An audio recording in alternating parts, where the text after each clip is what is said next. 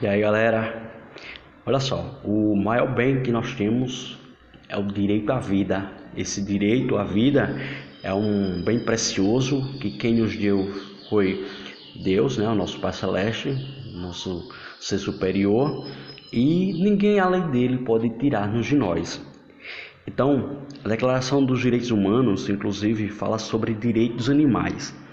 Então, lá no artigo 11, ele diz: o ato que leva à morte de um animal sem necessidade a um biocídio, ou seja, um crime contra a vida.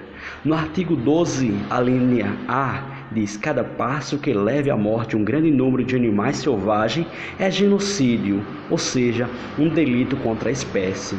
Na linha B, o aniquilamento e a destruição do ambiente natural levam ao genocídio.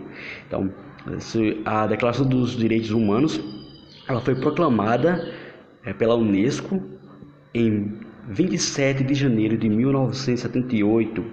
Então, essa atividade fica com uma atividade, uma reflexão para vocês sobre esse direito à vida, o crime contra a vida que é o biocídio, o genocídio, o delito contra a espécie, né? E vamos é, falar também sobre o racismo. O racismo ele é uma crença contra é, uma crença, perdoe, na superioridade de uma raça. Né? Ele acredita que uma raça é maior do que outra, no caso a raça branca é maior do que a negra, né? E também é, nós temos é, o especismo, a crença na superioridade de uma espécie, a espécie humana sobre as outras. Será que nós, enquanto seres humanos, né, nós poderemos tirar a vida dos, anim dos animais, né? Então, será que os animais também têm direito à vida? Fica essa reflexão para a gente aí essa semana, ok? Olá, galera, ainda nos direitos humanos, vamos falar sobre os valores democráticos. Esses valores destacados no texto que marcaram o iluminismo. A gente estudou iluminismo semana passada e vamos revisar essa semana também o iluminismo enquanto os direitos humanos. Quais dos é, valores destacados aí no texto que marcaram o iluminismo, em sua opinião, quais são os mais necessários para uma sociedade democrática? Né, a gente vive hoje uma sociedade democrática, né? A nossa sociedade democrática ela é, ela é representativa. Então, qual, quais na opinião sua, meu amigo, minha amiga, você que está me ouvindo, quais são é, os valores que são destacados no texto aí sobre, o iluminismo que vai, é, que são necessários para uma sociedade democrática nos dias atuais?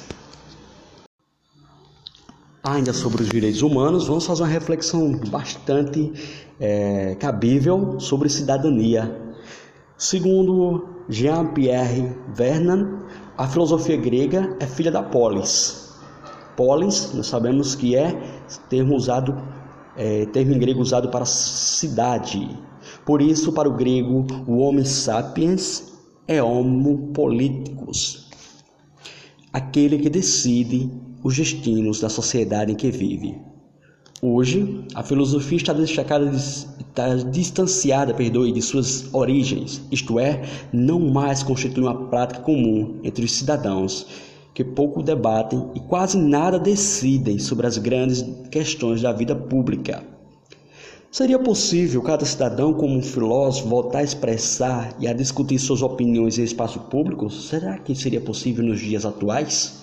O que precisaria mudar então, isso é o que eu preciso que vocês discutam com os colegas de vocês, né? E vai estar lá aberto lá no fórum essas questões aí, certo? Para que vocês possam participar juntamente comigo, ok?